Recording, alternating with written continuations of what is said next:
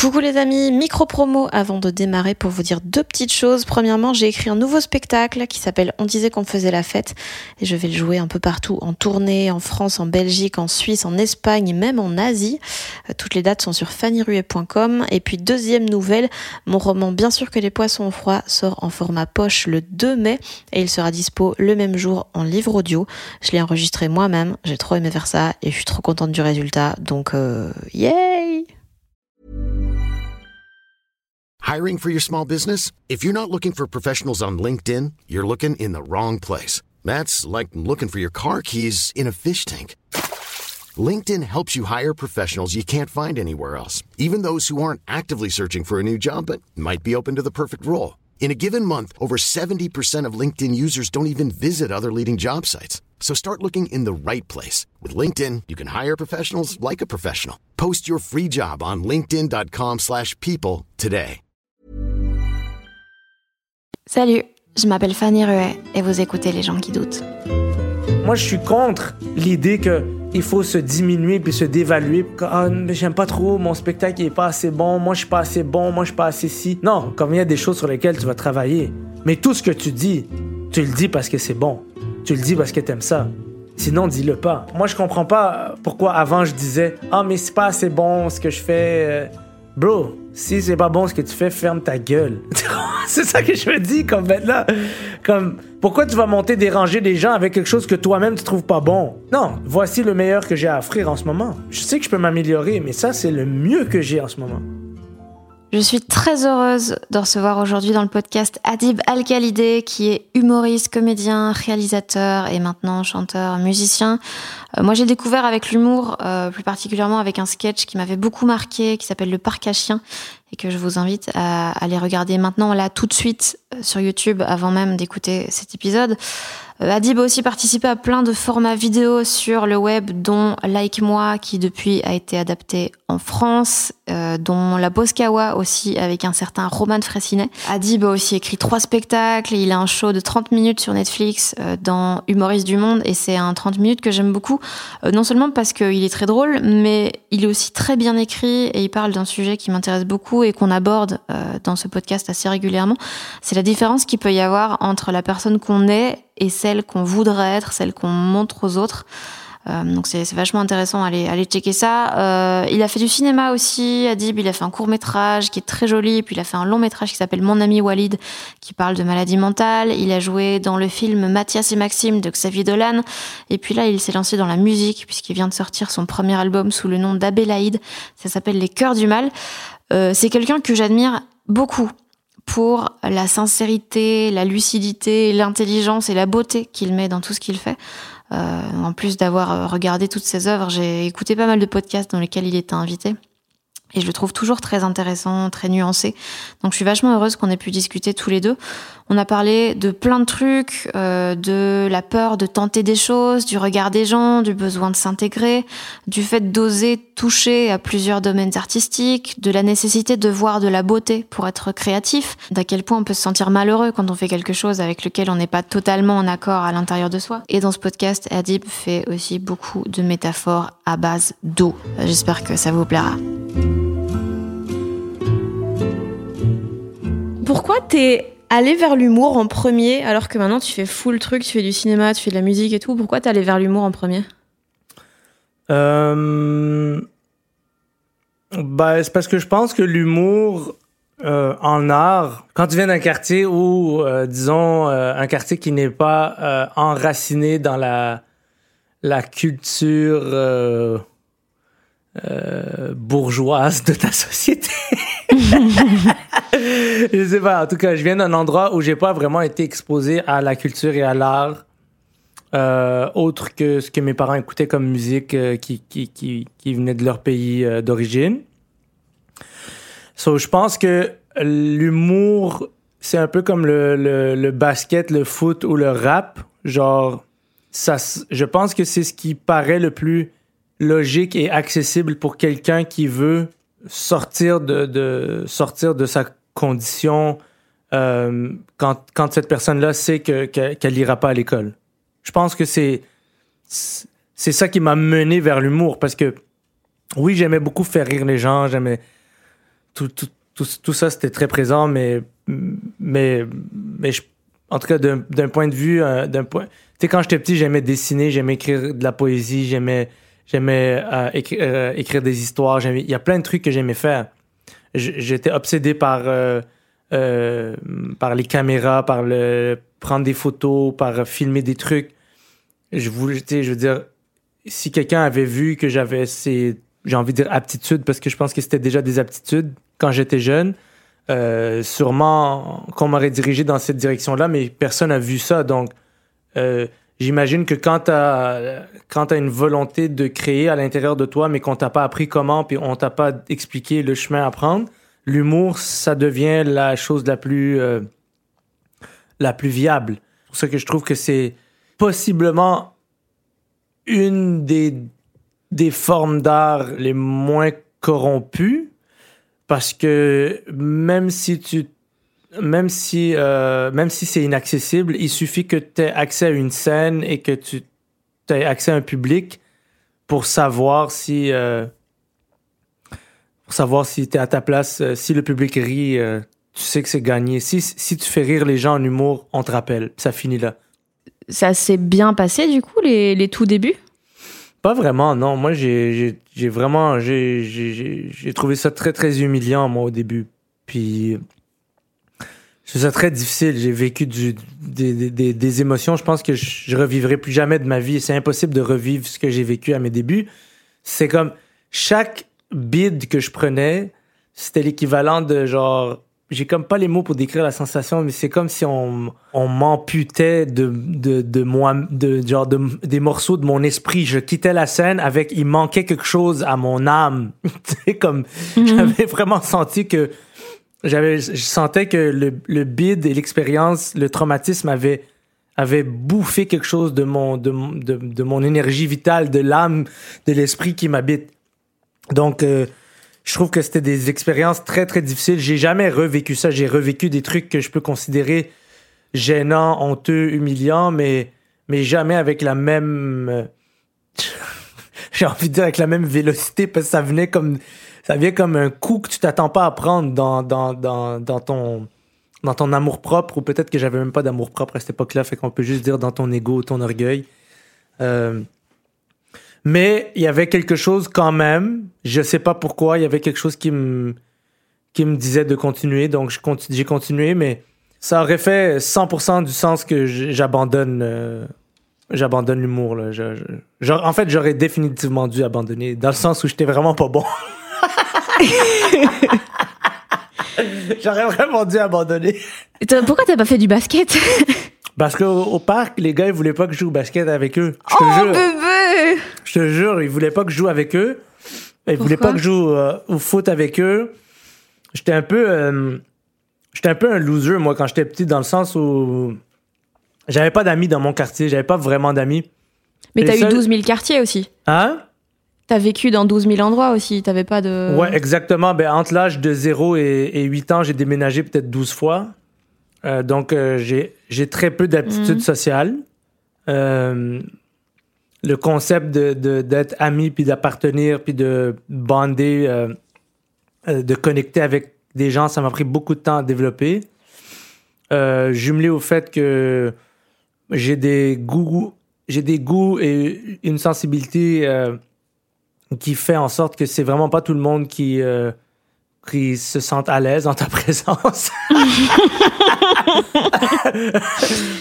Je suis très à l'aise avec ça aujourd'hui, mais ça m'a pris beaucoup de temps à comprendre que, OK, genre, les choses que j'aime ma manière de parler, ma manière de réfléchir, euh, ma manière de m'exprimer, euh, le fait que je pleure à tout et à rien, que je sois très sensible, très émotif, euh, euh, je suis ému à très peu. C'est très, un, un- un- très petit truc va va, va, va m'émouvoir. Émouvoir. Ouais, va m'émouvoir. Je, je sais pas, que- en tout cas, bref, j'avais j'avais une autre lettre qui voulait rentrer dans ce mot-là. J'étais comme. Bon, tu the- peux la mettre. Hein. Honnêtement, c'est un espace de liberté.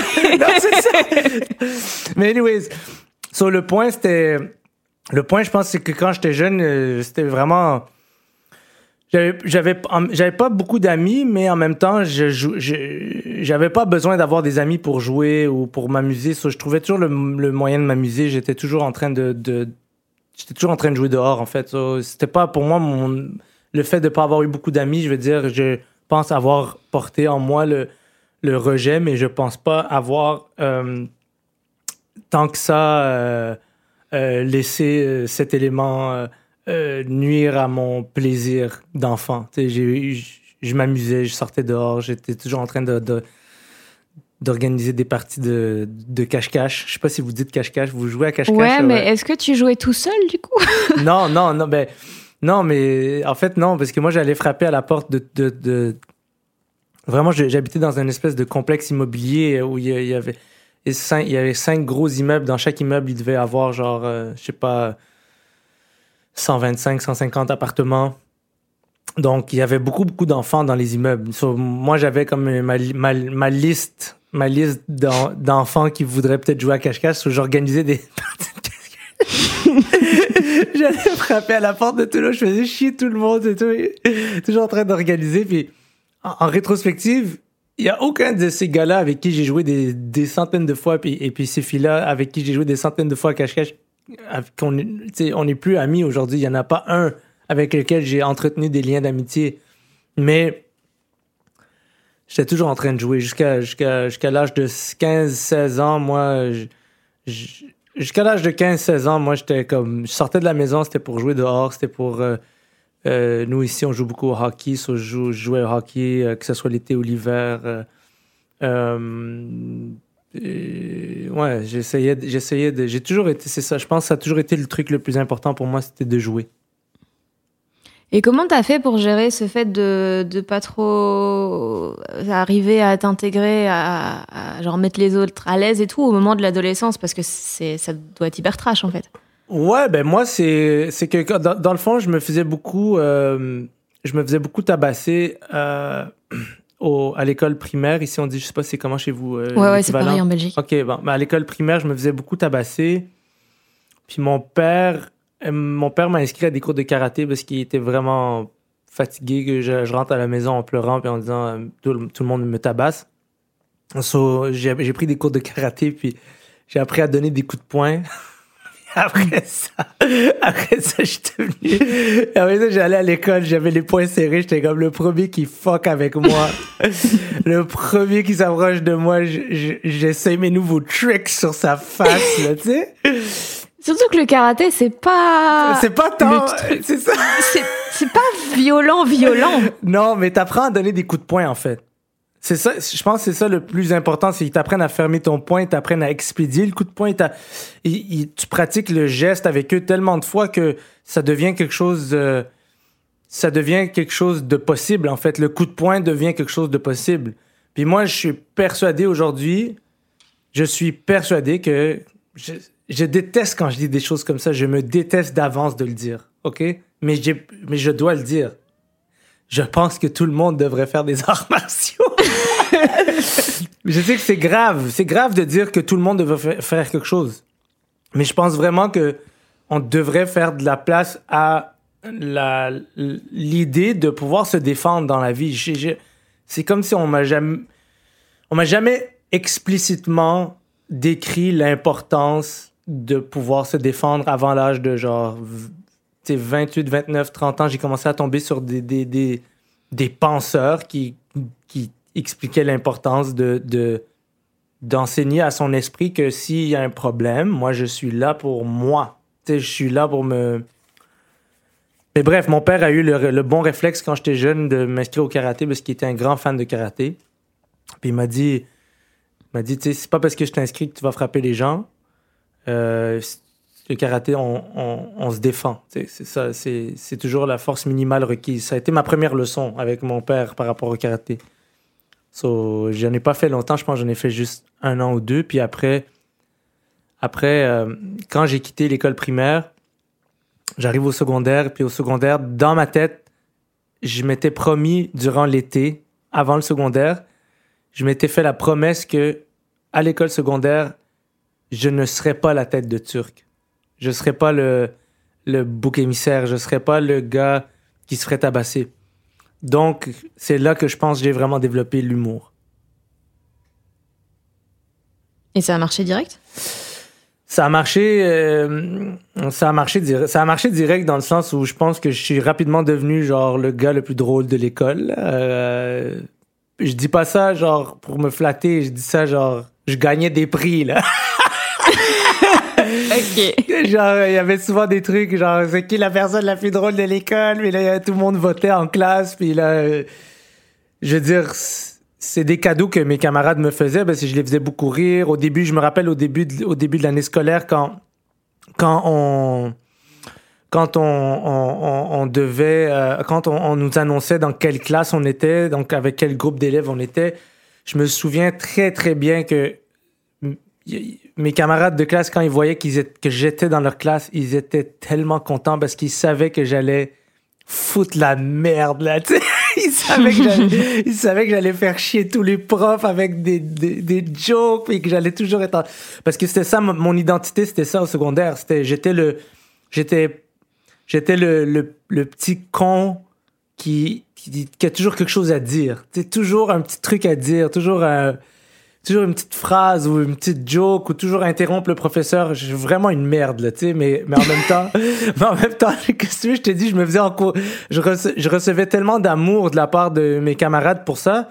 Et très rapidement, je suis devenu, euh, ben, je suis devenu comme une espèce d'intouchable à l'école dans le sens où tous les groupes, malgré le fait que il y a beaucoup de ségrégation secondaire là. Tout le monde est tout le monde est ségrégué par ses goûts musicaux ses valeurs ses euh, euh, les, le genre de fille ou de garçon que t'aimes les souliers que tu les, les, les, les baskets que tu portes là, mais moi j'avais un accès à tous les euh, j'avais un accès à à tous les groupes. Tout, tout le monde me, m'accueillait dans, dans son groupe ou presque tout le monde. Je sais pas si c'est tout le monde mais presque tout le monde parce que parce que je pense que quand t'es quand t'es drôle, euh, tu fais peur à personne.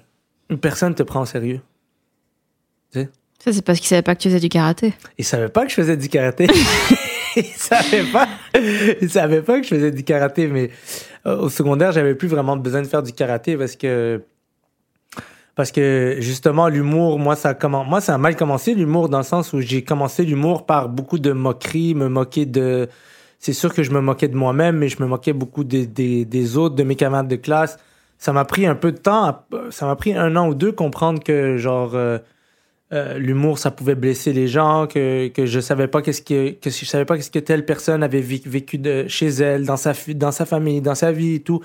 Donc, donc, des fois aujourd'hui, je vois des gens qui commencent à faire de l'humour à, je sais pas, genre, à, 25-30 ans, puis je, les vois faire des trucs où je me dis, c'est sûr qu'ils passent par là, genre ils se sentent confortables, ils se sentent à l'aise de d'insulter quelqu'un pour faire rire, mais un jour ou l'autre, on réalise tous que il y a une façon de faire rire beaucoup, beaucoup, beaucoup de gens sans, sans vraiment, euh, sans vraiment euh, ridiculiser. Euh, sais une personne en tant que telle. Moi, je préfère toujours m'adresser à des masses anonymes. Ou sinon, si je m'adresse à, à une personne, il faut vraiment, vraiment, vraiment que la personne, elle l'ait cherché. Là, je veux dire, c'est ça. Je reviens à l'idée de force minimale requise. Pour moi, c'est comme, mm. c'est maximal de, de s'attaquer à un individu. C'est, dans mon esprit, à moi, c'est grave. C'est quand même très grave. Mais,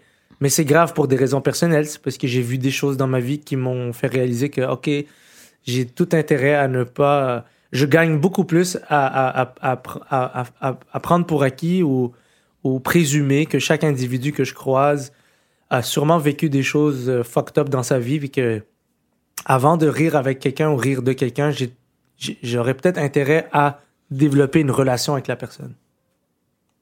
Et quand tu utilisais, euh, quand tu étais un peu euh, dans tous les groupes comme ça que tu papillonnais en, en secondaire, est-ce que tu arrivais quand même à avoir des relations un peu plus, plus intense avec les gens ou tu étais toujours vraiment dans cette posture de petit clown euh? je, me, je, me rappelle que depuis que je suis petit, je suis très traumatisé par le racisme. Premièrement, j'étais vraiment traumatisé par le racisme intra-religieux. Genre, dans, dans mon esprit, ça faisait aucun sens que euh, genre, il fallait que, que je suis né dans une famille, mettons, qui, qui pratique telle religion, que mon voisin est né dans une famille qui pratique une autre religion, et que juste parce qu'on est né à un endroit différent, on on peut pas être les meilleurs amis du monde. Moi, ça, pour moi, c'était vraiment un traumatisme de comprendre ça. Puis d'ailleurs, je l'ai jamais intégré à mon esprit, mais jamais sous aucun prétexte.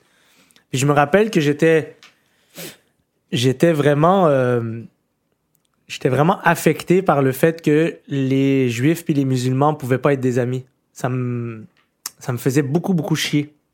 Donc mes deux meilleurs amis, mes deux premiers vrais amis au secondaire, c'était deux juifs. Puis euh, puis j'avais des vraies relations avec eux, vraiment. Mélissa puis Bernard. Je leur parle plus aujourd'hui. mais, mais, je me rappelle qu'au secondaire, c'était mes deux premiers vrais, vrais, vrais amis. Je pense que c'est les deux premières personnes qui m'ont vraiment aimé pour qui je suis. Et, euh, et que moi, j'aimais pour qui ils étaient. Puis les deux étaient juifs marocains. Donc ça, ça facilitait quand même. Euh, il y avait quand même des points en commun, quand même. Il y a des points culturels qui sont les mêmes. Parce que moi, je suis moitié marocain. Puis il y avait d'autres points sur lesquels j'étais juste, je pense, heureux au secondaire de pouvoir inconsciemment devenir un adulte puis faire prendre mes propres décisions. Puis j'ai toujours détesté, j'ai toujours détesté, euh, je pense, j'ai toujours détesté toute forme de tribalisme. Ça m'énerve. Genre, ça C'est pas que ça m'énerve. C'est pour moi une des formes de bêtises les plus euh, les plus vilaines, les plus dangereuses. Puis je veux pas, je veux pas faire comme si genre euh, fucking, euh, je sais pas, meilleur que quelqu'un parce que j'ai réalisé ça jeune, mais j'ai une aversion pour ça depuis que je suis petit. J'ai une réelle aversion pour ça. Puis tout le monde dans ma famille le sait que je ne suis pas capable de tolérer la stupidité tribal. les espèces de comme, ok, parce que genre, parce que ça c'est ma couleur de peau, il faut chill avec des gens qui ont ma couleur de, non, non, non, c'est comme, non, man. Moi, je fais une distinction entre, euh, entre les, besoins politiques. Par exemple, je peux 100%, euh, je peux 100% euh, me, me battre euh, et revendiquer une égalité d'opportunité parce que, évidemment, quand des gens sont pas en majorité dans une société, euh, ben, il est possible que certaines lois, de manière inconsciente ou consciente, les désavantagent. Euh, quand on réalise que le profilage racial au niveau de la police, euh, pour des raisons de, culture, euh, pour des raisons de culture, pour des raisons de, de, de, codification inconsciente, de, de, de, plein de trucs qui se passent au, au, fil des ans qui font en sorte que, OK, il y a plus d'Arabes, de, Noirs qui se font arrêter. Moi, je peux 100% militer pour ça, puis dire, puis dire, je vais me battre pour ça. Ça, c'est une forme de... Pour moi, c'est pas du tribalisme, ça. Parce que je ferais la même chose pour euh, les personnes à mobilité réduite, je ferais la même chose pour les femmes, je ferais la même chose... à partir du moment où un groupe d'individus est soumis à des injustices qui ne sont pas nécessaires euh, pour le simple fait d'être né dans un contexte historique qui les désavantage, euh, et tout ça par paresse, tout ça parce qu'il y a simplement personne qui veut se tenir debout et dire il y a moyen de réparer euh, ce tort ou de, de, de, corriger, de corriger ce phénomène. Mais pour moi, c'est pas ça, c'est pas tribal. Ça, c'est juste, c'est juste l'honnêteté et le courage de dire je crois à une certaine forme de justice je crois que je crois même que c'est je crois que c'est un idéal humain qui est très respectable et qui malgré toute la merde dont on est capable, j'ai l'impression que c'est quelque chose qui fait de notre espèce quelque chose de euh, de, de, de potentiellement agréable. je dis potentiel, potentiellement parce qu'on n'est pas toujours agréable. Ouais, non. Non, mais tu sais, mais c'est ça. Mais je veux dire, au niveau individuel, moi, ça m'a toujours pué au nez de pas pouvoir chiller avec euh, euh, des blancs parce que j'étais arabe, de pas pouvoir chiller avec des noirs parce que j'étais arabe, de pas pouvoir, tu sais, comme, c'est comme, non, man. Moi, moi, je pense vraiment, moi, je moi, je, vis dans le vieux cliché, le vieux, vieux cliché que genre, on est juste une fucking race humaine, it. Il y a, y a rien. je comprends qu'il y a des distinctions puis il y a des différences culturelles. Je pense que c'est important de de, de, de, de, de, célébrer la différence, mais d'un autre côté, il faut aussi célébrer ce qu'on a en commun. J'ai l'impression qu'on on prend prend jamais le temps de célébrer ce qu'on a en commun. Ça, ça me fait chier depuis que je suis petit. Bref, j'avais des bons amis, ouais, j'avais des bons amis au secondaire, j'avais des très belles relations. En rétrospective, euh, c'est des relations qui, qui m'ont vraiment, vraiment, vraiment formé comme, comme être humain, en fait. Ouais. Et euh, quand tu es arrivé à, à l'École nationale de l'humour, comment ça s'est passé Parce que là, tu étais avec des gens qui avaient globalement les mêmes envies que toi professionnellement, mais euh, je pense que c'est chez dans le podcast de PB Rivard que tu disais que ça avait été horrible en fait pour toi ces deux années-là. Ben moi j'ai pas moi j'ai pas aimé euh, j'ai en fait c'est injuste de ma part de dire que j'ai pas aimé mon expérience parce que c'est ça reste un ça reste un endroit qui m'a beaucoup appris, qui m'a je veux dire ça m'a mis en contact avec les bonnes personnes. J'ai entendu des choses dans cette école-là, il y a des phrases qui ont résonné dans ma tête qui à ce jour je me rappelle de chaque lettre, chaque virgule, l'intonation. J'ai des souvenirs très clairs de certaines choses qui m'ont été dites là-bas et qui ont euh, complètement marqué euh, ma progression puis mon, mon, mon existence. Mais d'un autre côté, je n'aime pas, je ne tolère pas les gens qui font de l'aveuglement volontaire. Je ne tolère pas la paresse. Je ne tolère pas l'immoralité. Je ne tolère pas la moralité. Donc, c'est des choses que je tolère, mais zéro. Et puis, j'ai vu beaucoup de ça là-bas. Moi, j'en ai vu beaucoup.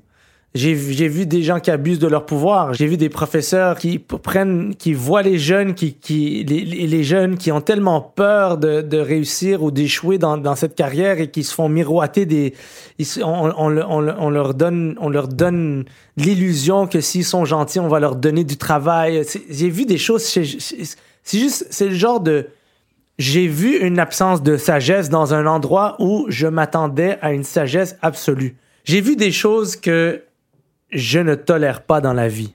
OK? Je, je ne je vais jamais tolérer quelqu'un qui abuse de son pouvoir.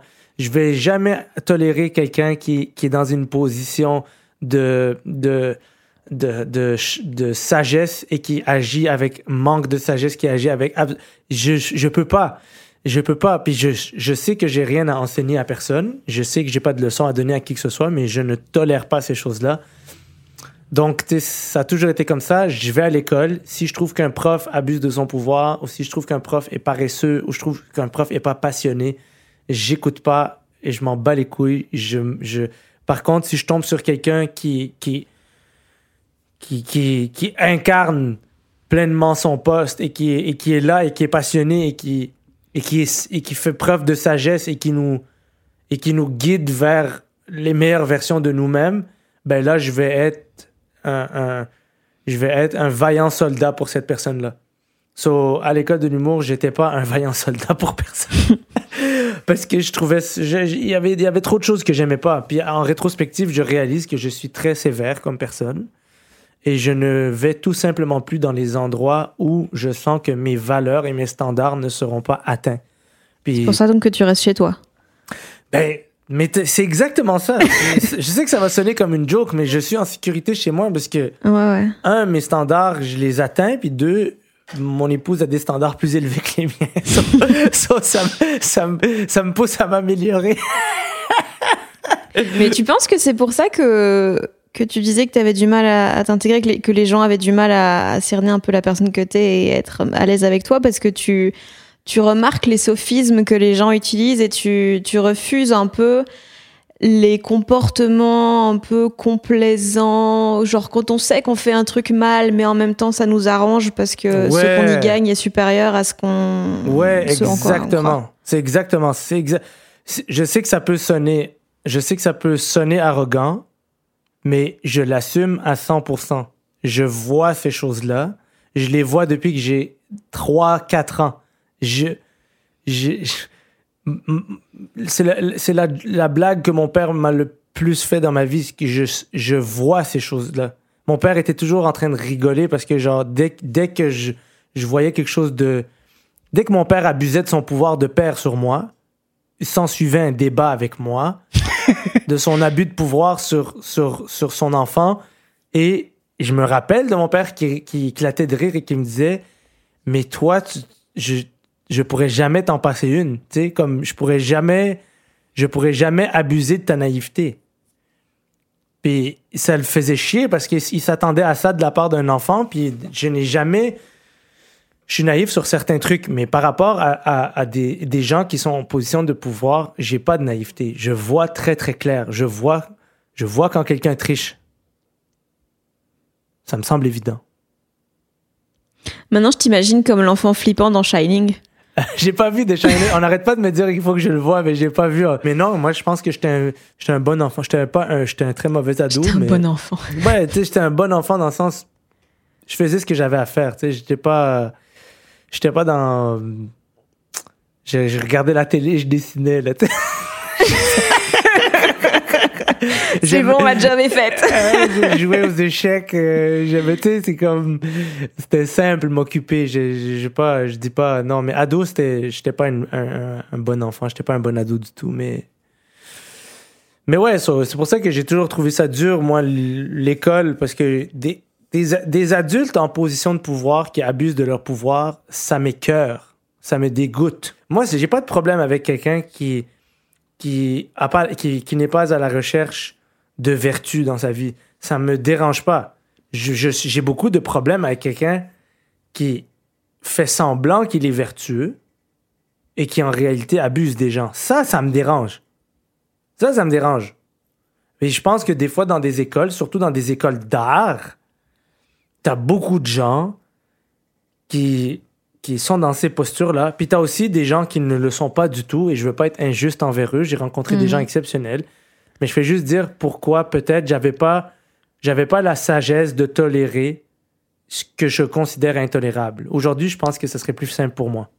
Mais comment t'as fait? Honnêtement, je ne comprends pas parce que si, si tes, tes débuts en humour, ça t'amputait l'âme et que genre ta mère a prié pour que tu sois pas pris à l'école nationale de l'humour, Ouais.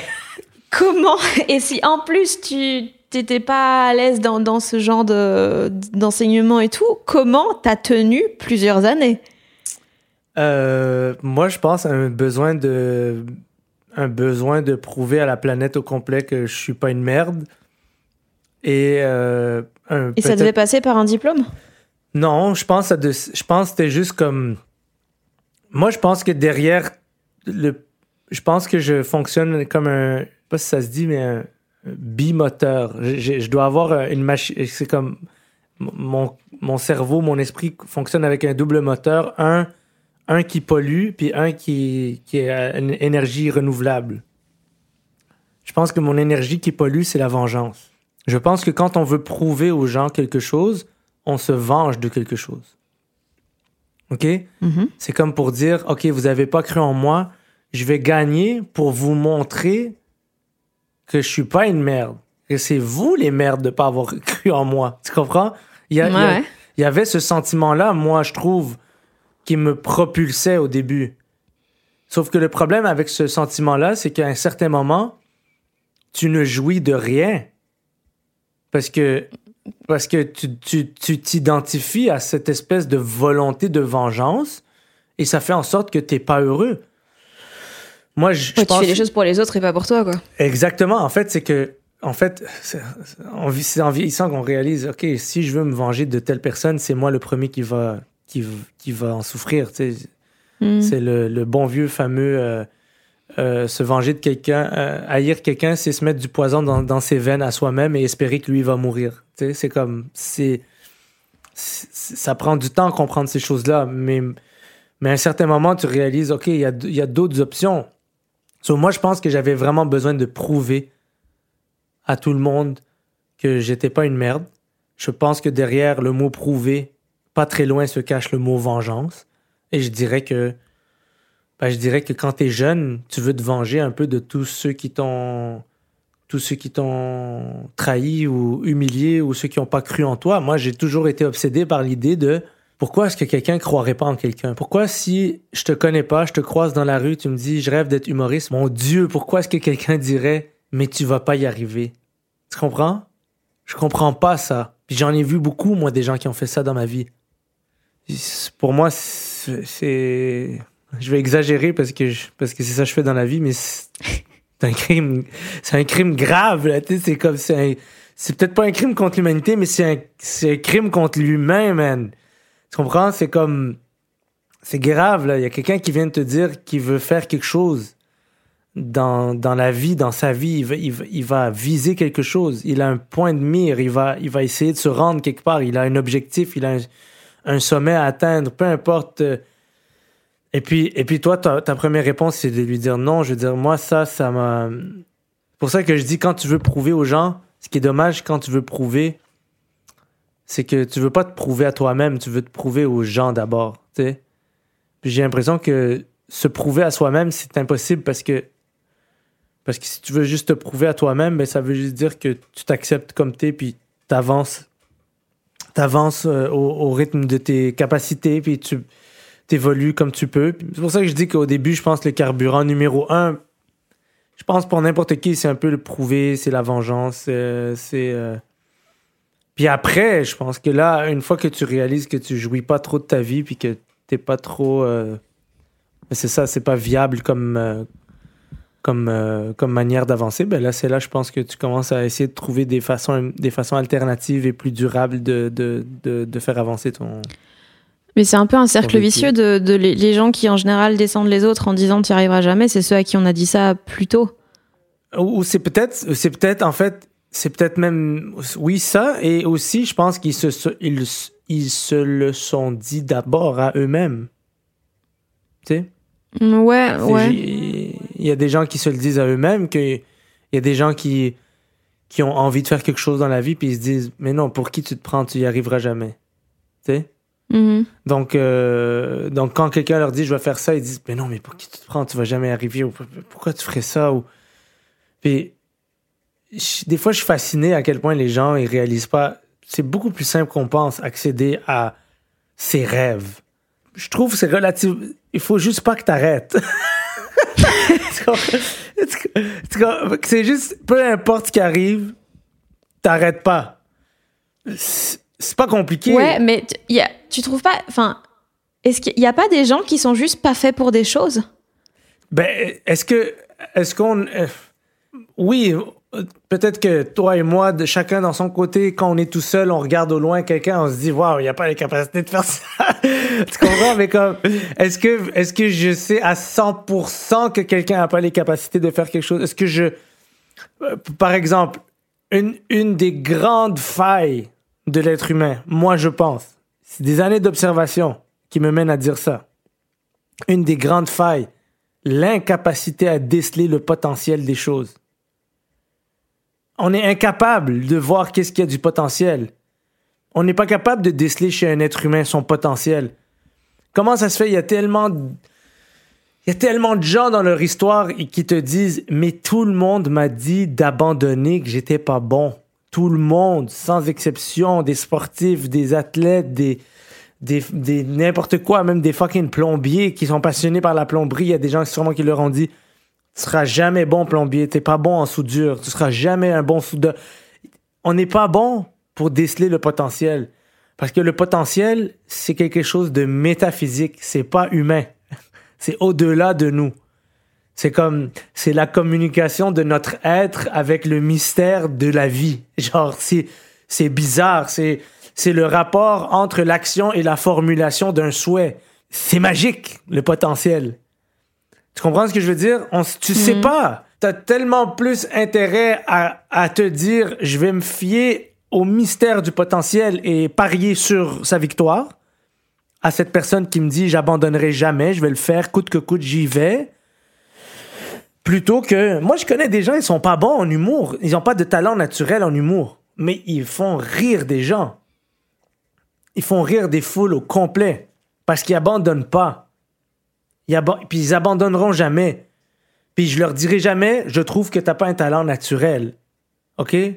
Bon, c'est quoi un talent naturel? C'est quelqu'un qui fait pas vraiment d'efforts et puis on sent tout de suite qu'on rit, tu sais. C'est juste ça, un talent naturel. C'est, OK, y a elle, elle ou lui, il a pas remarqué qu'il était drôle à ce moment-là. C'est talent naturel, tu sais. Il y a des gens, ils font tout l'effort du monde pour être drôles, puis ils sont pas drôles. Mais ils travaillent tellement fort qu'ils trouvent le moyen de le devenir. J'en ai vu. Tu penses que tout le monde peut être drôle? Ouais, moi, je connais des gens fucking drôles. Tu sais, comme un humoriste ou une humoriste, pour moi, c'est pas quelqu'un qui est drôle.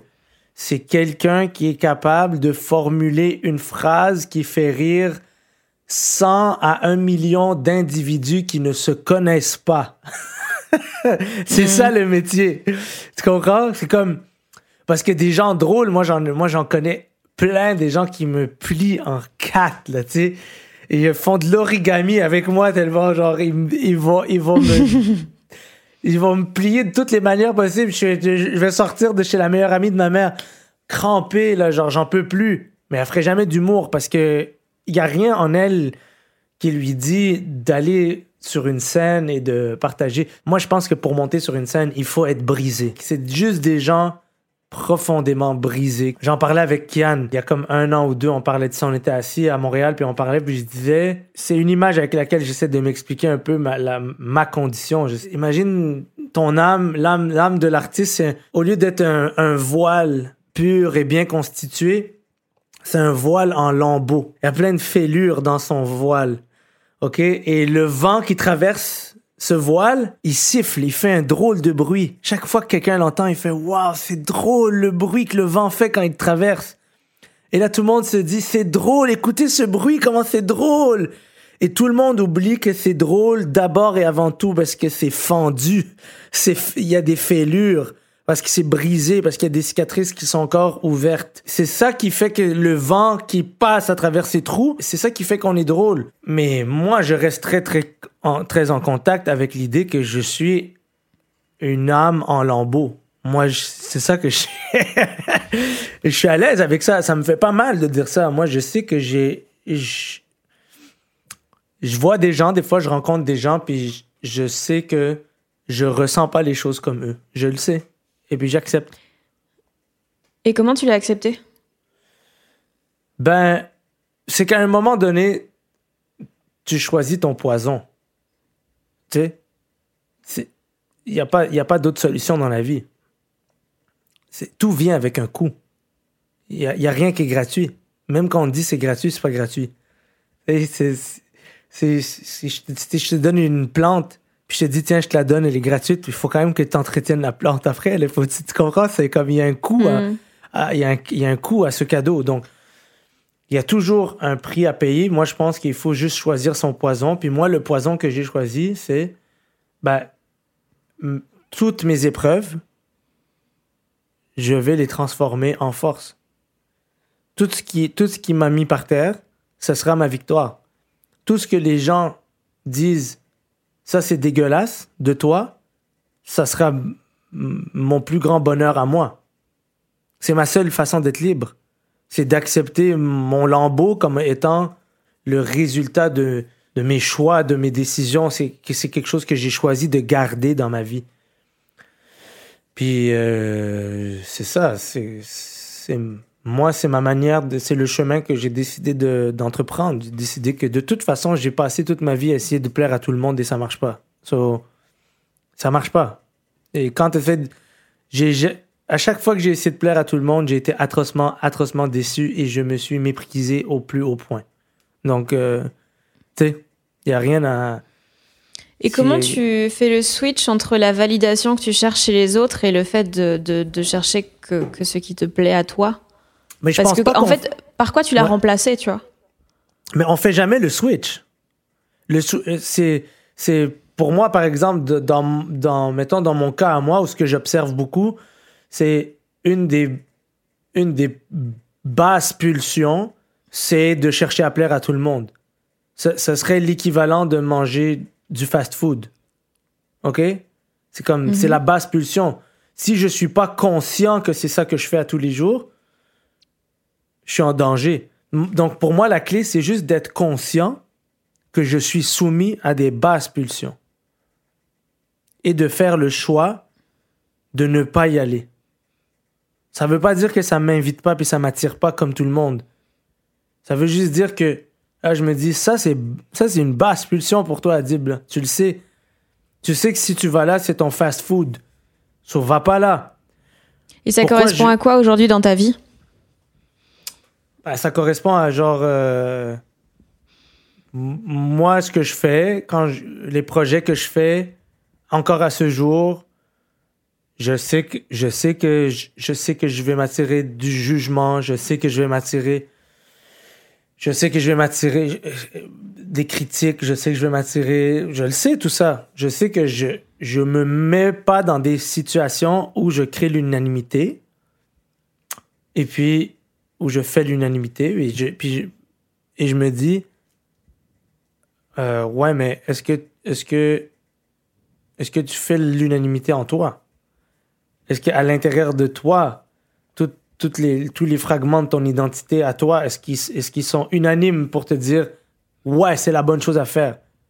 Moi j'y moi j'y crois à ces choses-là. Je crois qu'à l'intérieur de nous il y a plusieurs facettes de notre identité et il y a certains gestes qu'on pose qui fédèrent toutes ces facettes-là. Sauf, sauf l'eg- l'ego, sauf l'image qu'on a de soi-même. Mais cette image-là, cette image-là, je veux dire, c'est le combat. C'est le combat de, de, de ne pas souscrire à la dictature de notre image. Puis de, je veux dire, de rester des êtres humains faillibles puis de faire de son mieux, puis de se relever quand on... Tu sais, avant de faire un truc, je me dis toujours, c'est quoi la pire chose qui peut arriver? Souvent, la réponse pour moi, c'est tout le monde me pointe du doigt, puis il se moque de moi. OK? Ça, c'est comme... Ça, c'est genre mon pire cauchemar. C'est genre, toute la planète me pointe du doigt, puis ils font, t'es pourri, genre, t'es nul, t'es de la merde, là. Des fois, je l'imagine, des fois, j'imagine, j'ouvre ma boîte courriel, puis j'ai 8 milliards de hate mails. C'est c'est- c'est littéralement écrit 8 milliards hate mails. Genre, toute la planète au complet, ils ont fait une chaîne de, courri de pour te dire t'es pourri. Est-ce que t'es capable de te relever de ça? Puis la réponse, c'est oui. Ça veut pas dire que je vais pas me remettre en question, mais je peux me relever de ça. La première chose que je vais me dire, c'est c'est pas la première fois que l'humanité au complet est méchante en même temps. Ça veut pas dire qu'ils ont raison, là. Tu comprends? Je veux dire, euh, l'être humain est capable de faire des choses en majorité et d'être absolument imbécile. Je veux dire, tu regardes à travers l'histoire de l'humanité, c'est arrivé plusieurs fois que plusieurs millions d'individus euh, euh, marchent de manière grégaire dans une direction complètement abrutie. C'est arrivé. Donc, moi, je me dis, check, mon seul juge, c'est mon cœur. Moi, je le sais quand je fais quelque chose qui est bon pour moi. Je, je le sais dans mon cœur que je suis en train de faire la bonne chose. Je le sais. Je, je- c'est pas une façon de parler.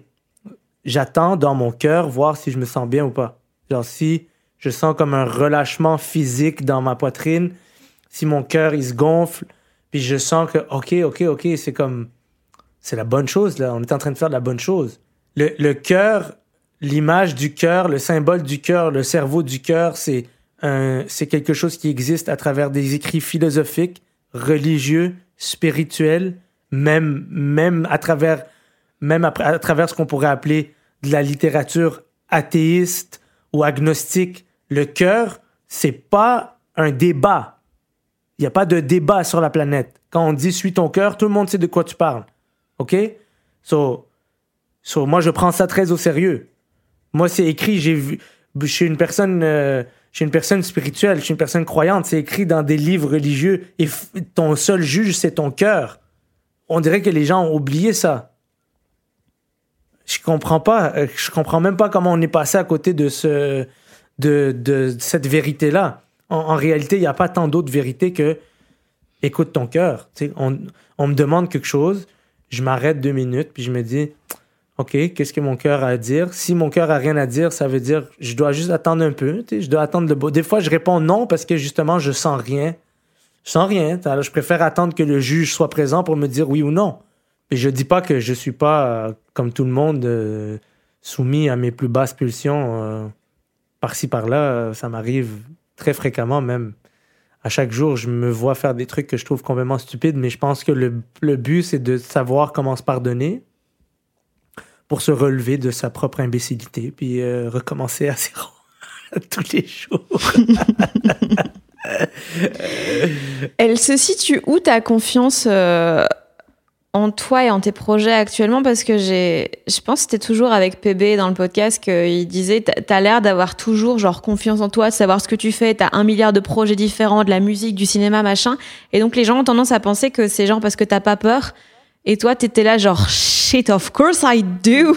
ben oui, j'ai juste peur en fait. Parenthèse, je pense que c'est une des phrases que j'associe le plus à toi parce que dans pas mal de sketchs ou de podcasts et tout, juste tu fais une phrase et puis t'ajoutes et j'ai peur. Et j'ai peur. mais mais c'est vrai, une de mes analogies préférées, c'est le surfeur. Je sais pas pourquoi.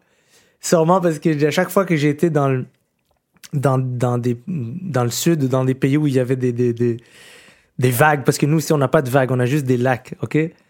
Chaque fois, je regarde les surfeurs, puis un, ils ont les plus beaux corps du monde, là. Je, veux dire, ça me fascine à quel point le, le, le ou la surfeur, le- les surfeurs, leur corps est sculpté par un sport qui est tellement unique. C'est un rapport avec les vagues. Il n'y a aucune autre manière. Il n'y a aucune autre manière d'avoir ce, corps, ce corps-là que d'apprendre à se tenir en, en équilibre sur des vagues, OK? De un, de deux, chaque vague peut les tuer. Ça me fascine. Chaque vague peut les tuer. Genre, il n'y a pas une vague qui peut ne pas les tuer. Et eux, ils sont là tranquilles avec leurs cheveux au vent, en train de faire ça pour personne. Personne les regarde. Personne les regarde. La, la, la vague a fait 5 mètres de haut. Lui, il est là comme un con. en train de faire... Tout ça pourquoi? Juste parce qu'il aime ça. Juste parce qu'il répond à l'appel. Il, a vu l'eau, l'eau lui a dit viens essayer ça, il a répondu à l'appel, il aime ça, il le fait tous les jours. Ça finit là. Moi j'aime ces, j'aime ces images-là, moi, ça me parle. Moi je me dis, ok, comme. C'est pas parce que quelque chose peut te tuer que tu vas pas le faire. C'est quoi, c'est quoi ça? Sinon on ferait rien. Des fois, je me dis, comme, des fois, je me dis, imagine le gars que lui, il a vu un fil de fer, puis s'est dit, fuck it, moi, je marche là-dessus. tu sais, comme, tu sais, les, les gens qui, les funambules, t'imagines, t'es le, l'époux ou l'épouse d'un, d'un, d'un funambule ou d'une funambule. Genre, à quel point vous avez des conversations bizarres, genre, de est-ce que t'es obligé de faire ça? Est-ce que t'es obligé d'aller marcher entre deux gratte-ciels? Genre, t'as une famille? Il faut- comme, tu penses pas à tes enfants? T'imagines, tu perds ton père parce qu'il est, il est tombé? Pour rien. Rien. C'est rien. C'est juste. En fait, je dis que c'est rien, mais c'est tout. C'est ça le, c'est ça la vérité. C'est rien, mais c'est tout. Marcher sur un fil de fer entre deux gratte-ciels de, 100 de 150 étages, c'est rien. Dans le sens où, qu'est-ce que t'as gagné à faire ça? T'as gagné rien. Mais t'as gagné tout. Parce que tu t'es dépassé. Parce que t'as répondu à l'appel. Parce qu'il y a quelque chose à l'intérieur de toi qui disait Ok, ça fait peur, mais tu vas le faire quand même. Est-ce que est-ce que tu es prêt à le faire? Ouais. Mais ça, c'est un individu, un être humain, un homme, une femme qui se tient debout devant ses peurs et qui dit Je vous vois et je m'en bats les couilles, genre, je continue. Ben, moi, je, pense que ça, ça nous parle à un niveau plus profond que l'interprétation rationnelle du monde. Je pense que ça nous parle à un niveau euh, archétypal, métaphysique, euh, spirituel. Je pense que quand on voit des gens se relever ou se tenir debout face à leur peur, il y a quelque chose qui résonne à l'intérieur de nous qui nous dit c'est ça qu'il faut faire. C'est un peu ça qui m'habite. Moi, je suis terrorisé, comme tout le monde, par tout ce que je fais. À chaque fois que je fais quelque chose, j'ai fucking peur. Je viens de sortir un album, j'ai passé, deux, deux ans à me chier dessus, mais grave. Et quand j'avais peur, quand, des moments où j'avais très très peur, je me disais, mais tu me connais pas, je vais le faire quand même. tu comprends? Comme, Ouais. c'est pas, je m'en fous. Je- comme, ok, je vois la peur, je le fais quand même. Qu'est-ce que tu vas faire? Je l'ai mis dans mon agenda. C'est comme ça que je me parle. Genre, la date est dans l'agenda. Qu'est-ce que tu vas faire? on va appeler les, euh, on va appeler les gens, on va leur dire enlever la date dans l'agenda. On s'est, on s'est commis, là. Tu sais? C'est pour ça que, c'est pour ça que je trouve que, que, que, mettre des dates dans l'agenda, c'est super important. c'est ça la conclusion de de, mon- de ma diatribe.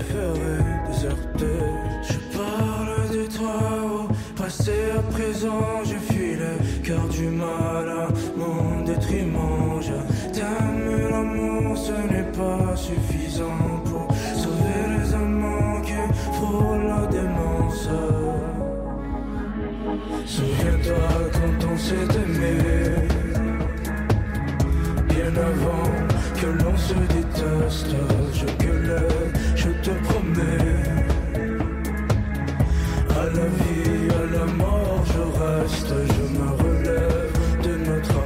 Parlons de musique d'ailleurs, mais euh, déjà bravo. Moi je t'avoue, j'étais pas du tout au courant et genre j'étais sur ta page Facebook pour aller chercher ton adresse mail et puis j'ai vu ça, j'ai fait what? Ok. je suis, je suis pas sur la bonne en fait.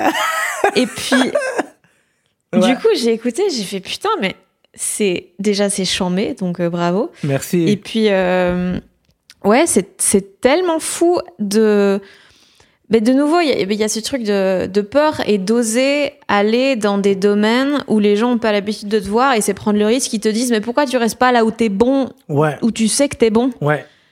Euh, Un peu comme genre Donald Glover quand il a, il a commencé Childish Gambino et que tout le monde était là, mais. euh, genre. Pourquoi tu fais ça? là. Ouais, ouais, ouais. Ouais. Ben, je me suis beaucoup euh, dans, dans mes modèles contemporains, parce que j'en ai aussi qui sont morts depuis longtemps. Dans mes modèles contemporains, il y avait lui, parce que je me rappelle, en 2012, quand il a sorti son premier, je pense, un, de- un de ses premiers projets rap. Je lis- j'avais- J'étais tombé sur la vidéo, j'ai écouté, j'ai vraiment aimé ça. Et après, je lisais les commentaires. Et tous les commentaires, c'était genre, ouais, mais pour qui il se prend, blabla, il devrait rester à faire ci, il devrait rester à faire ça. Puis ça m'avait fasciné parce que moi, j'avais instinctivement trouvé ça très bon. Ensuite, j'ai lu les haters et j'ai revu la vidéo à travers le regard d'un hater. Puis j'ai dit, OK, c'est comme ça que tu regardes quand tu. C'est comme ça que tu regardes les choses quand tu détestes le, le courage.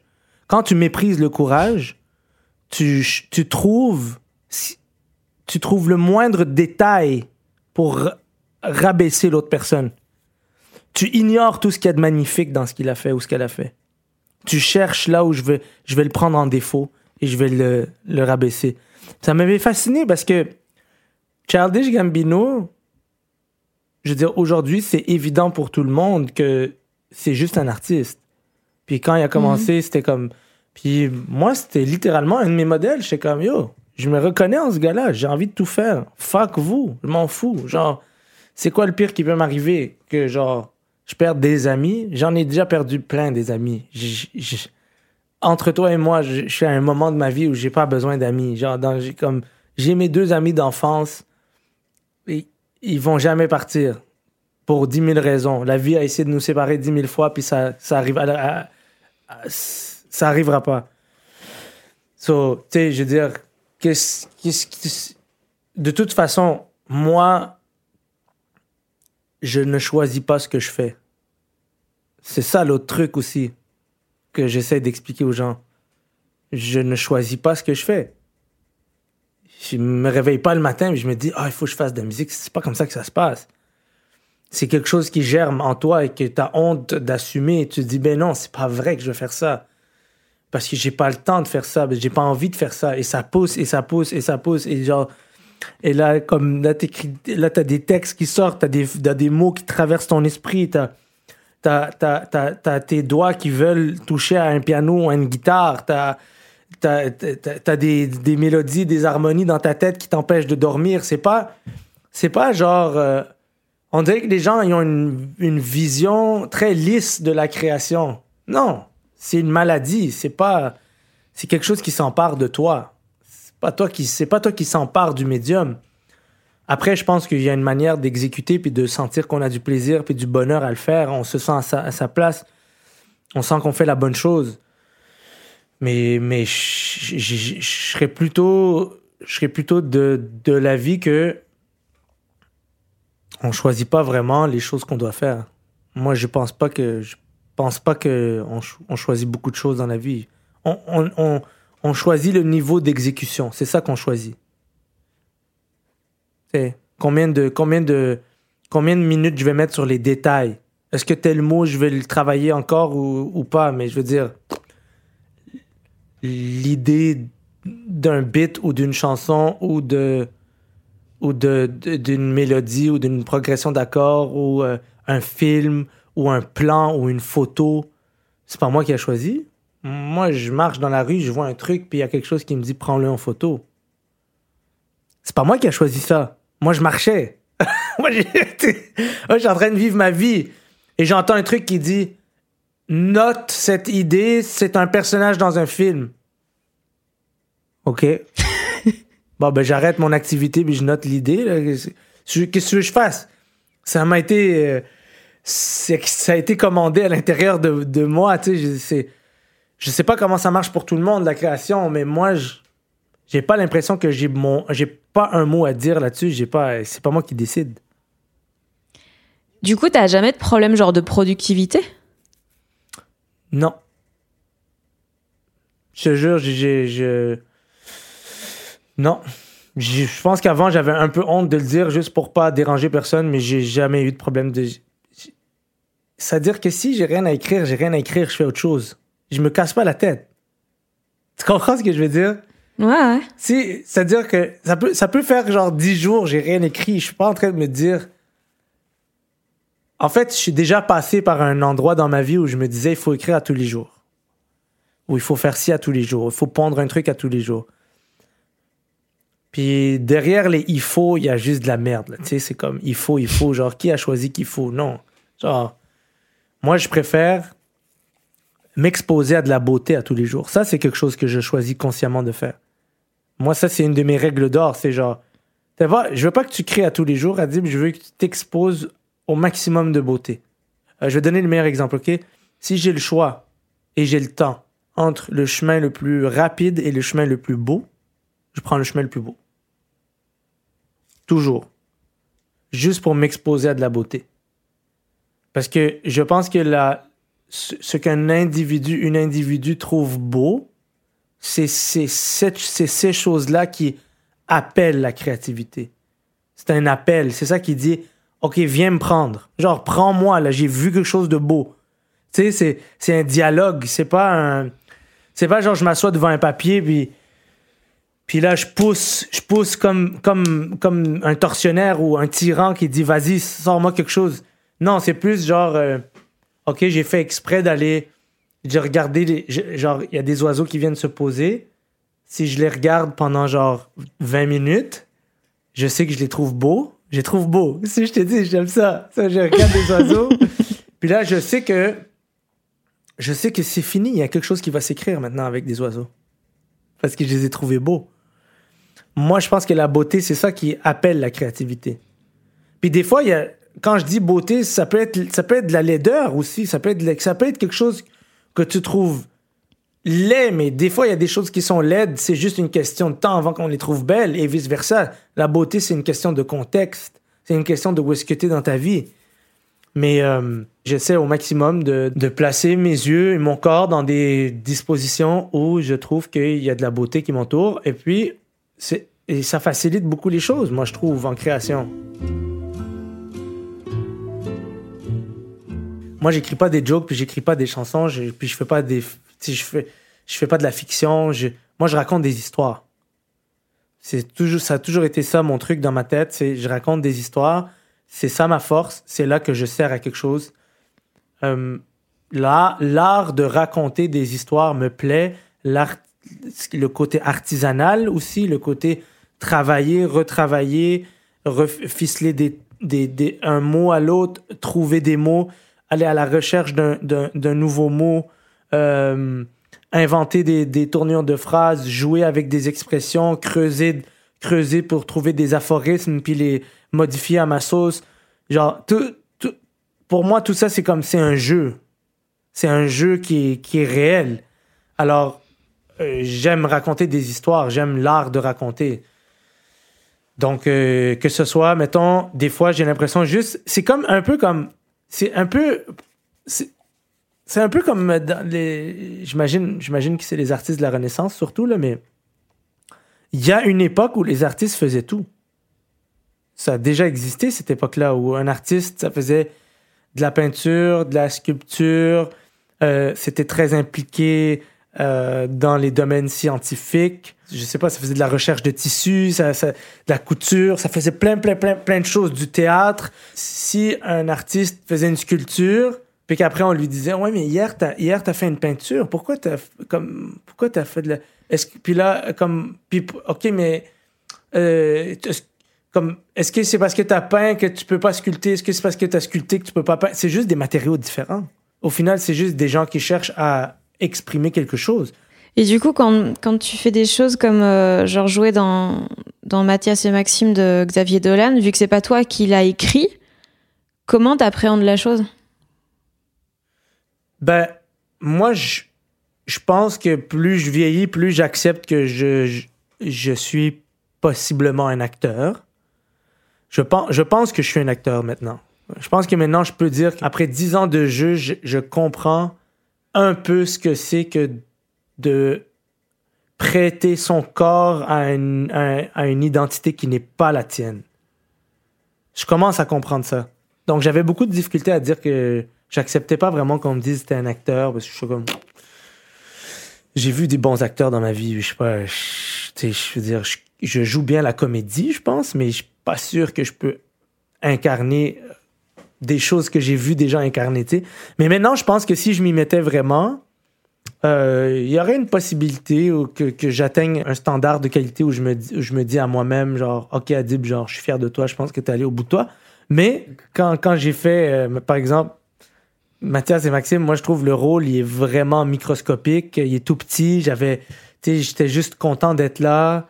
Euh, c'est pas, le film reposait pas sur mes épaules. Il cherchait principalement un, un personnage. Xavier cherchait un personnage, je pense, qui, qui vienne alléger un peu la tension dans certaines scènes. Et puis, je trouvais que pour moi, c'était une bonne entrée en matière dans le drame. Parce qu'on me demandait pas d'être hilarant, mais on me demandait pas non plus de, on me demandait pas non plus de, de, de, porter un film sur mes épaules. On me demandait, on me demande, on me demandait d'être un espèce de, de petit coup de vent dans une scène, une espèce de vent de fraîcheur pour venir euh, détendre un peu l'atmosphère. Puis pour moi, c'était, c'était très, euh, je veux dire, c'était très, très, très faisable. Après, euh, maintenant, j'accepte plutôt. En fait, je refuse 99% des rôles qui me sont offerts. Et je les refuse parce que j'ai l'impression que je peux pas apporter quelque chose. C'est mon impression. On, on me- on me donne le rôle, on me dit, on te voit faire ça, puis je me dis, non, c'est pas mon, moi je peux pas vous donner quelque chose pour ça. Il y a quelqu'un de meilleur que moi quelque part. J'ai refusé un rôle il y a quelques années, et le gars qui a décroché le rôle ap- ap- ap- après que je l'ai refusé, il y a trois ans de suite, il a gagné le prix du meilleur interprète. Et j'étais tellement content pour lui, parce que je me disais, je savais qu'il y avait quelqu'un de meilleur que moi. tu comprends? Mhm. Comme c'était ça mon, Ouais. ça mon, mon, mon idée. Mon idée, c'était. Mon idée, c'était de me dire, c'est pas parce qu'un agent de casting ou un réalisateur ou une réalisatrice, il a dit, ah, je pense que telle personne euh, fitterait dans un rôle qui m'a cerné. Moi, je pense que je sais ce que je peux apporter pour un rôle. Euh, puis je refuse la majorité des rôles parce que je pense que les gens me cernent pas très bien. Mais ça, c'est pas grave, c'est un autre sujet. Mais je pense qu'on me cerne pas bien. là. De- souvent, on me dit, ah, on, on me, on me donne souvent des rôles d'intellectuel extraverti. OK? Je suis comme. Moi, je me Mhm. considère comme une personne vraiment stupide, premièrement. moi, je me trouve vraiment. Moi, je me je trouve que je suis un imbécile. Un imbécile heureux, même. Comme, je, suis à l'aise de rien savoir. Je suis à l'aise de comme, poser des questions. Puis je suis à l'aise d'apprendre. Mais je veux dire, moi, je me vois au quotidien. Puis je suis un con. Puis, deuxièmement, je ne suis pas un extraverti. Je suis un introverti. J'ai de la difficulté. Je suis pas un social butterfly. Je suis pas un gars qui est comme, hey, on va voir des gens. Comme, je m'en fous. Non. Je, je, je, veux pas voir beaucoup de gens. c'est pas quelque chose que j'aime. J'aime, j'aime voir des gens dans le cadre, du, dans le contexte du travail. Mais si tu me demandes de jouer un extraverti, il faut que je, il faut que j'étudie. Il faut que j'étudie le personnage. Il faut que j'étudie l'extraversion. Il faut que je passe du temps avec des extravertis pour rentrer en contact avec leur besoin d'être entouré de gens. Parce que moi, c'est l'inverse. Moi, j'ai besoin d'être isolé.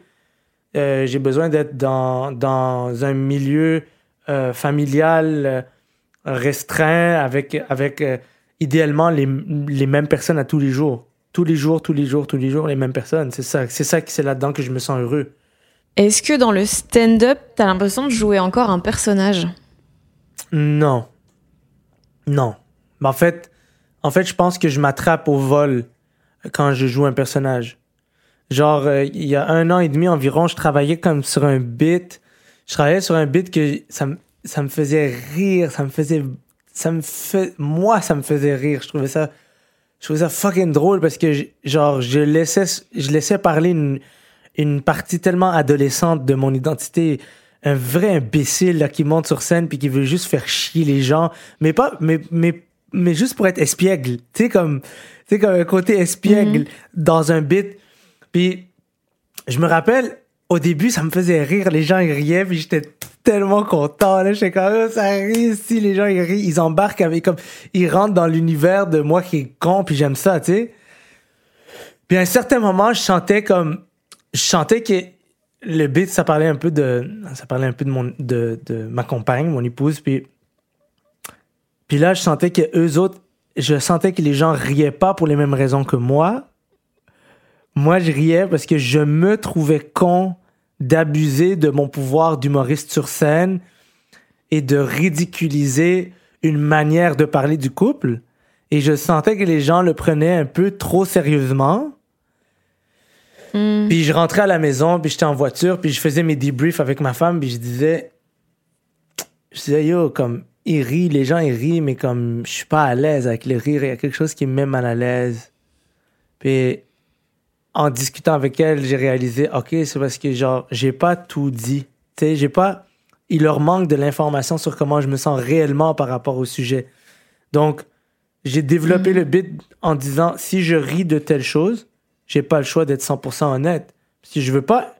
Je veux pas induire les gens en erreur. Je veux pas que les gens, pour mon simple plaisir à moi, mon simple bonheur à moi, rire des gens que j'aime, euh, juste pour que eux ils s'amusent. Non, moi je veux rire des gens que j'aime pour montrer à quel point je les aime. Tu comprends ce que je veux dire? So, des fois je me mens, Mhm, ouais. des fois je me mens à moi-même sur scène parce que je deviens euh, un junkie des rires, genre. J'en veux plus. J'en veux plus, j'en veux plus, j'en veux plus. Jusqu'à oublier que, à la base, ben, yo, regarde, t'étais là pour dire quelque chose plus que faire rire les gens. Moi, je pense que ça, c'est des, c'est des prises de position, euh, c'est des prises de position euh, euh, philosophico-morales en, en art. Est-ce que tu es là plus pour euh, divertir ou, ou dire quelque chose ou dire quelque chose plutôt que divertir? Chacun choisit. Ch- chacun choisit. Et je pense pas qu'il y en a un qui vaut plus que l'autre. Moi, je pense que les deux se valent à 100%. Je pense que l'inconfort naît quand le divertissement occupe tout l'espace puis il n'y a plus de place pour dire des choses ou l'inverse. Quand il y a juste des gens qui veulent dire des choses et que les gens qui veulent divertir sont ridiculisés. Moi, j'aime pas ça. Moi, j'aime quand il y a un équilibre. J'aime que ceux qui sont nés pour, pour euh, alléger la journée de quelqu'un puissent faire leur travail. Puis j'aime quand ceux qui sont nés pour creuser, aller faire du scuba diving dans une pensée, puis aller voir au fond de la pensée qu'est-ce qui se passe, puis remonter. Donc, tu sais, pour revenir aux surfeurs, j'aime qu'il y ait des surfeurs et j'aime qu'il y ait des scuba divers. J'ai pas de problème avec ça. Je, je pense que euh, ça- ça- les gens vont comprendre scuba divers, genre si je dis ça. Oui, oui, oui, la plongée La sous-marine. plongée sous-marine, Oui. exactement. Mais le fait de le dire en, en anglais donne un côté un peu absurde parce que Scooby ça fait vraiment Scooby-Doo et le mettre à côté du mot pensée et réflexion, je trouve ça très drôle. Mais c'est ça. C'est comme, pour moi, c'est comme dire, dire ah, le, le divertissement, c'est c'est moins bien que, que ceux qui essayent de, de- d'aller en profondeur dans une pensée. Ben, c'est comme si c'est justement on allait à la plage puis on disait ben ceux qui font de la plongée sous-marine c'est vraiment mieux que ceux qui font du surf. C'est comme non, les deux sont compliqués pour des raisons complètement différentes et les deux apportent un grand grand bien-être à beaucoup beaucoup de gens pour des raisons totalement différentes. Je pense que ça m'a. euh, Là, ça fait dix ans que je fais de l'humour. je pense que l'année dernière, j'ai senti que je commençais à avoir une certaine facilité à montrer le vrai Adib aux gens. Dans le sens que je pense que des fois, il y a des jokes que je fais sur scène maintenant. C'est des jokes que je ferais avec ma femme à la maison ou avec ma sœur, ou avec ma mère, ou avec mes meilleurs amis d'enfance. Et quand j'ai atteint ça sur scène, j'ai eu un feeling où je me disais, je commence à, être plus vrai avec les gens. Là. Puis je veux pas dire plus vrai en disant que c'était un mensonge ce que je faisais autrefois. Je veux plus dire que c'est un peu comme nager avec des, nager avec des flotteurs. Tu sais? C'est comme j'enlève mes flotteurs maintenant. Je fais plus confiance à. Commence à y avoir beaucoup de monde là dans ton plan d'eau. Ouais, mais moi, je suis un obsédé, là. j'adore la natation. j'adore la natation, j'adore les. J'adore. J'aime trop ça. Mais ouais, c'est. Ou peut-être, je sais pas, là, c'est comme. On peut parler de peut-être de béquille ou de canne, ou c'est comme. C'est ça, là, c'est comme. C'est ça, c'est comme si t'arrivais quelque part avec une canne juste pour être sûr que. Genre, t'as, t'as tout ton équilibre, puis un jour, tu commences à tranquillement déposer la canne, puis tu dis, j'ai plus besoin de la canne. Je pense que je peux juste. Je peux juste marcher comme. Je, peux- je peux boiter même devant les gens, je suis à l'aise. Mais en, en fait, moi, un truc que je trouve assez compliqué et je commence pas mal à, à réfléchir à ça, c'est c'est que en humour, une fois que tu trouves un peu ton ce que t'es, ton style et tout, c'est très compliqué de pas devenir un cliché de soi-même. Ouais, t'as raison. T'as 100% raison. C'est dur. C'est dur. C'est vrai parce que. Puis la raison pour laquelle on devient des clichés de soi-même, c'est parce qu'on tombe amoureux du résultat que le, le, le, le, le soi qu'on a inventé nous procure. Ça nous. C'est comme on investit sur une identité. Cette identité, cette identi- cette identité-là nous rapporte quelque chose et on devient accro à cet échange. Mais comme Ouais. Mais à la base, je veux dire, la responsabilité de tous et chacun, c'est de. Le jour où t'en as marre de toi, ben, tu prends ce sentiment-là, de j'en ai marre, tu restes connecté à- à- avec ce sentiment, puis tu l'emmènes sur scène. Tu parles avec ce sentiment-là. Et déjà, t'es plus un cliché. Mhm. Déjà, t'es plus un cliché parce que t'es allé montrer aux gens, regarde, j'en ai marre de Ouais, on revient au fait qu'il faut être conscient de, de- des choses dans lesquelles on tombe, quoi.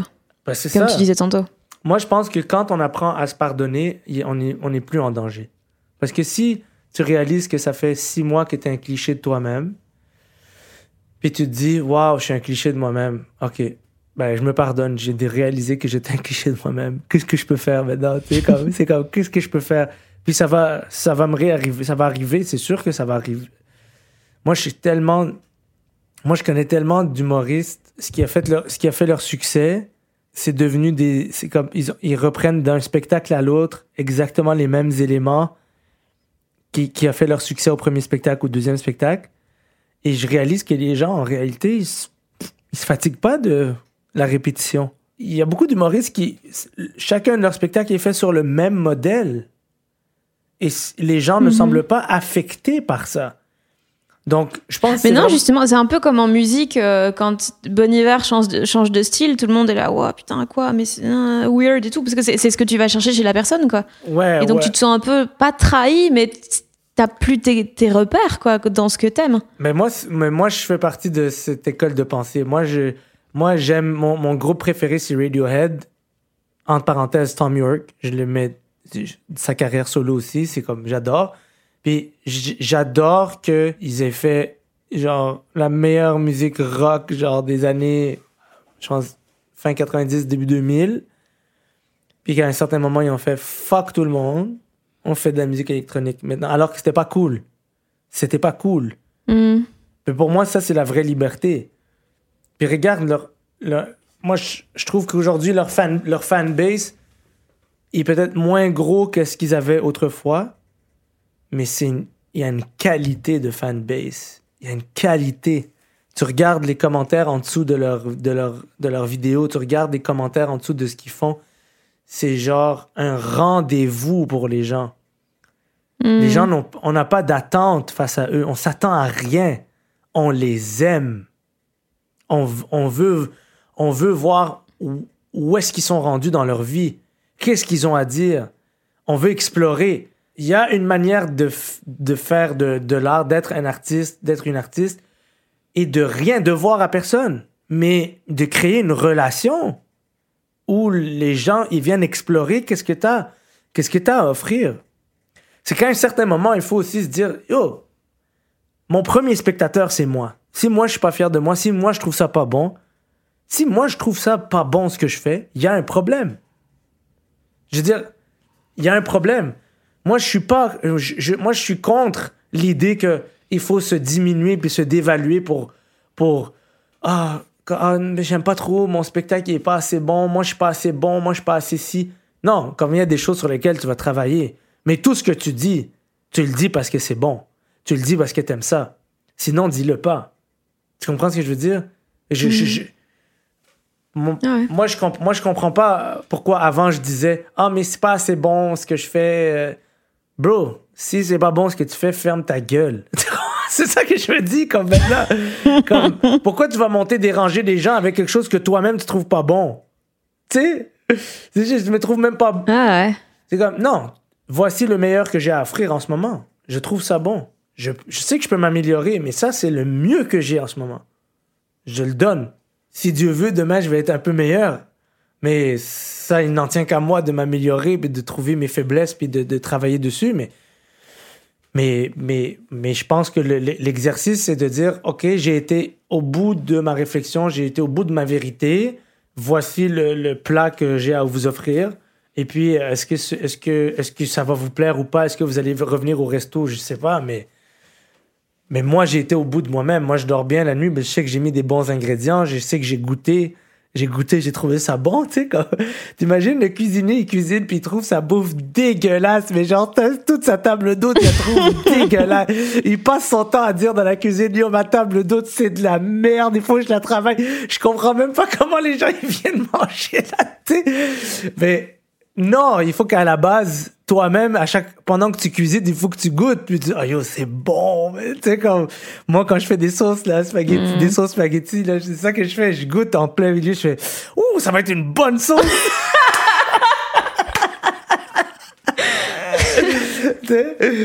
Je, je sais que c'est pas ma meilleure, mais elle est bonne quand même. Tu sais, Il y, y a quelque chose de bien quand même, mais ça, c'est pas ma meilleure. ouais. Je pense je vais faire. Les gens qui écoutent, faites compter le nombre de métaphores. Ah ouais. Qu'il y a eu. C'est, il y en a trop, hein? Ah, mais, mais moi, ça me fait beaucoup rire, mais, euh, mais c'est c'est marrant parce que des fois, genre, je vois que tu réfléchis et genre, c'est le moment où la métaphore, elle arrive. Ouais, parce qu'en fait, je m'explique les choses avec des images. C'est plus facile pour moi de, c'est plus facile pour moi de m'expliquer un truc parce que j'ai l'impression que la vie est une poupée russe infinie. And we're back at it. We're back. Non, mais t'as pas l'impression que tout est une poupée russe de tout? C'est-à-dire que tout, tout, absolument tout est la métaphore de quelque chose d'autre. Tu comprends ce que je veux dire? Oui. Tu Ouais, ouais. ouvres un truc, puis là, tu réalises, oh, mais ce truc-là, ça peut être ce truc-là, ça peut être ce truc. Et finalement, c'est comme, il y a des connexions qui sont très profondes entre certains gestes, certains éléments, certains comportements. Et puis, des fois, je pense qu'on se coince dans le rationnel, parce que c'est, peut-être le plus grand mot, un des plus grands mâles de notre époque, c'est la prison du rationnel, essayer de tout expliquer avec le cerveau. Mais je, pense qu'à la base, nous les, nous les humains, je pense qu'on est des, des animaux, on est des animaux archétypaux. On fonctionne avec des archétypes. Donc on est, on est propulsé par des histoires. À l'intérieur d'une histoire, il y a des images. Je pense que les images résonnent fort, très fort en nous parce que on a besoin de ces images-là pour avancer. Donc c'est pour ça que c'est sûr que comme j'aime bien m'expliquer les choses qui m'entourent, j'ai sûrement depuis longtemps j'ai développé le, le, le besoin de inconscient, là, c'est un réflexe, je m'en rends pas compte, mais de trouver comme de trouver comme une image qui va coller comme un morceau de casse-tête pour dire comme OK, ça c'est exactement ce que je cherchais pour comprendre ce truc-là. Puis il y a des trucs, je te jure, il y a des trucs j'ai beaucoup de difficultés à trouver des images pour les expliquer et ça me tracasse vraiment. Genre, je te dis, ça me tracasse parce que je sais que ça veut dire que je les comprends pas. Tu comprends ce que je veux dire? Ouais, ouais. Il y a, il y a des, il y a des trucs. Ouais, ou peut-être juste que le fonctionnement est vraiment spécifique. Non, mais par exemple, la différence entre esprit puis âme. Ouais, va chier. tu comprends ce que je veux dire? Ça fait des années que j'essaie Oui, oui. de trouver, ça fait des années que j'essaie de trouver une métaphore pour m'expliquer la différence, puis je le trouve pas. Et je sais que ça veut dire que je comprends ni l'esprit ni l'âme, mais pourtant, c'est des mots que j'utilise dix fois par, par heure. Donc, j'utilise des mots que je comprends pas parce qu'ils ont un réel sens pour moi. Mais d'un autre côté, j'ai aucune manière concrète de les expliquer. Donc, je sais que je les comprends pas, sauf à un niveau tellement profond, sûrement un niveau genre, euh, comme, comme j'aime dire, métaphysique ou quelque chose de, qui, qui est plus grand que nous, ce qui fait que genre, je, je l'utilise quand même en sachant très bien que je sais pas ce que ça veut dire. C'est dommage, hein? c'est dommage. c'est dommage, euh, la vie, c'est comme ça. On fait de notre mieux. Euh, dernière question. C'est quoi le dernier truc que t'as appris à ton sujet? Euh, moi, personnellement, par rapport à Ouais. moi, Ouais. Le truc où tu t'es dit, Oh. oh putain, c'est pour ça, ou c'est comme ça que je fonctionne, ou c'est ça que. Oh, bonne question. Qu'est-ce que, qu'est-ce que je peux dire? Qu'est-ce que je peux dire? Moi, je suis en thérapie depuis 8 ans, hein, so, j'apprends des choses à chaque semaine sur moi que je suis comme, mais non, c'est pas vrai. Genre, Genre, je suis assis en, en thérapie, puis je suis comme, mais non, je suis comme ça, mais, mais ça se peut pas. Après ça, je dis, mais en même temps, oui, c'est tellement moi, mais comment ça se fait que j'ai pas vu ça? Genre, j'apprends des choses à chaque semaine. Je sais pas, comme. euh, je trouve que, en fait, la dernière chose que j'ai apprise, euh, la, dernière, une des dernières choses que ma psy m'a dites, c'est le truc que je t'ai dit par rapport à quand je me suis rappelé que quand j'étais petit, j'étais un. J'étais euh, l'enfant qui allait frapper aux portes de tout le monde pour dire venez jouer. J'organisais les parties de, de cache-cache ou des parties de foot, des parties de baseball ou de hockey, tout ça. Puis j'ai toujours fait ça. Puis dans l'âge adulte, moi, j'ai développé un truc. euh, j'ai développé un truc, c'est que je pense qu'à force de trahison, à force de. À, à force de, de, de, de, de voir la méchanceté, à force de voir euh, la souffrance euh, inutile, j'ai développé un peu une espèce de. euh, euh, ben, si quelqu'un me fait chier, je veux plus jamais jouer avec lui. Si quelque chose me dérange, je veux plus jamais. Je m'approche plus jamais de cette personne, je m'en éloigne pour toujours. Puis quand je suis retombé en contact avec, avec l'enfant que j'étais quand j'étais petit, qui allait frapper à la porte des gens, je me suis rappelé que très souvent, on me disait Non, j'ai pas envie de jouer avec toi. Très souvent, on me le disait J'ai pas envie de jouer avec toi. Et je retournais quand même le lendemain frapper à leur porte. Et je suis re- revenu en contact avec ce côté-là de moi où je me suis dit Mais ça, c'est le vrai moi. Le vrai moi, il dit pas Je veux plus jamais jouer avec quelqu'un parce qu'il a pas voulu jouer avec moi une fois il retourne frapper à la porte le lendemain. Donc, la dernière chose que j'ai apprise à mon sujet, c'est que je dois réintégrer cet aspect-là de mon identité à ma vie d'adulte, qui est, peu importe la réponse, je préfère, je préfère me faire dire non, je t'aime pas, je veux pas jouer avec toi aujourd'hui, mais avoir l'opportunité de revenir frapper à ta porte parce que je veux jouer par-dessus tout. C'est ça qui compte. Et je pense que c'est pas facile à assumer quand tu un adulte pour 10 000 raisons. Tu veux construire ta vie autour de tes valeurs, tes principes, puis moi c'est ça, puis moi j'aime les gens comme ci, puis si quelqu'un est pas comme ça, ça marche pas avec moi. Mais au final, au final, je, je pense que la seule chose qui est, qui est vraie, c'est que par-dessus tout, il faut jouer. Il faut jouer. C'est juste ça qui compte. Il faut jouer. Et sinon, ça marche pas. Merci beaucoup, Adib. Merci à toi. Faut qu'on refasse ça, là. Mais à fond, à fond, moi, je. Ouais. Ouais, quand tu veux, vraiment, c'est très cool. Ben, merci, C'est merci. très cool. Vraiment, j'ai passé un beau moment. Merci beaucoup. Merci d'avoir écouté les gens qui doutent. J'espère que l'épisode vous a plu et que vous allez vous ruer sur les spectacles, les films, les vidéos, l'album d'Adib. Euh, la plupart est disponible sur internet, donc je vous mets tous les liens dans la description et je note aussi tous les endroits où suivre Adib sur les réseaux sociaux. N'hésitez pas à vous abonner à ce podcast si vous aimez entendre des gens chouettes me raconter des choses tout aussi chouettes. Il est dispo sur toutes les plateformes de podcasts habituelles, genre Spotify, Deezer, euh, YouTube, Apple Podcasts, tout ça. Euh, et vous pouvez soutenir aussi les gens qui doutent via Patreon en faisant un don de la somme de votre choix. Pour l'instant, moi, je profite du confinement pour enregistrer plein d'épisodes avant que les ne reprennent et donc que j'ai moins de temps euh, pour ça. Donc là, la semaine prochaine, j'ai quatre épisodes avec des artistes que j'aime trop. Donc j'ai vraiment hyper hâte de publier tout ça, de partager tout ça avec vous.